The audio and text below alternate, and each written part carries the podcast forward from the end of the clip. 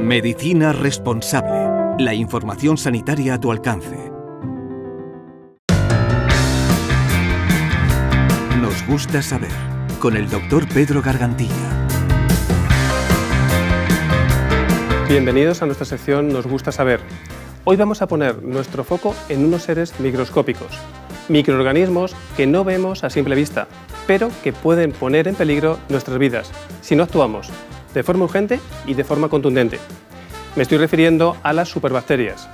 Los médicos hemos acuñado este nombre para referirnos a las bacterias que son resistentes a la mayoría de los antibióticos, a los antibióticos que usamos habitualmente para tratar las infecciones. Llevamos casi un siglo usando medicamentos para combatir bacterias. El nacimiento de estos fármacos fue uno de los grandes avances de la historia de la medicina, pero en las últimas décadas están perdiendo efectividad frente a algunas infecciones.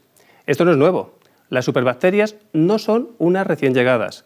Llevan mucho tiempo con nosotros, pero cada vez se habla más de ellas. Aparecen en títulos de prensa y ocupan minutos de nuestros telediarios.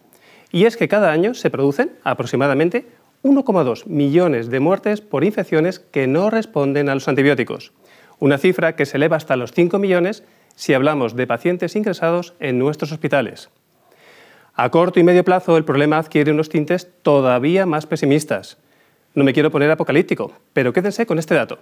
Algunos expertos defienden que en menos de tres décadas las bacterias podrían ocasionar tantas muertes como hace actualmente el cáncer.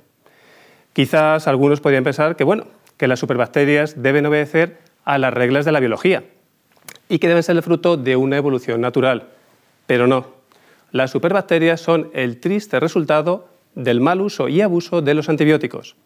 Hemos perdido en muchas ocasiones el miedo a los antibióticos.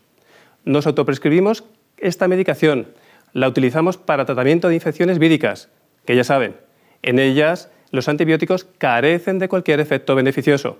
Pero aquí no acaba todo. También nos atrevemos a cambiar las pautas prescritas por los profesionales sanitarios. Las alargamos o las acortamos según nos convengan. Y todo esto no es banal. Pero el problema se extiende mucho más allá de nuestros domicilios. Hay que poner también el foco de atención en las granjas de producción intensiva. Allí, el hacinamiento de los animales es un vector indiscutible para que las infecciones se propaguen con rapidez. Preocupación que ha conducido al uso indiscriminado de los antibióticos. Desde la Unión Europea se nos ha alertado en más de una ocasión por el uso de antibióticos en la cría de ganado en donde figuramos en los primeros lugares del ranking. Pero vayamos a los detalles, que es muchas veces en donde se esconden los demonios. Año 2015, se vendieron más de 3.000 toneladas de antibióticos para uso animal. Si cogemos una calculadora y tras un cálculo sencillo, esto significa que ese año usamos 402 miligramos por cada kilo de carne consumida. Se preguntarán si esto es mucho o poco. Pues comparemos con lo que hacían los países de nuestro entorno.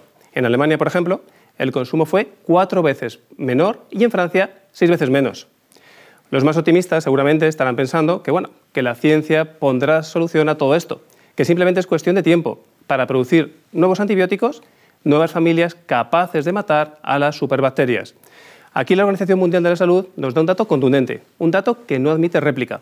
La cifra de inversión mundial en antibióticos es muy baja, tan solo 120 millones. En comparación, por ejemplo, con los 8.600 millones que dedicamos a combatir el cáncer. ¿Podemos hacer algo a nivel individual para contribuir a resolver o al menos a no agravar este terrible problema? Pues sí. Quédense con estas dos recomendaciones. La primera, no se automediquen, no se prescriban a sí mismos antibióticos, porque es posible que a lo mejor no lo necesiten. Y dos, sigan escrupulosamente la duración del tratamiento y el intervalo entre dosis prescrito por su médico, no es un capricho, es el resultado de años de investigación. Les espero la semana que viene con nuevos temas que nos preocupan a todos. Y recuerden, está en sus manos hacer una medicina responsable. Cuídense mucho.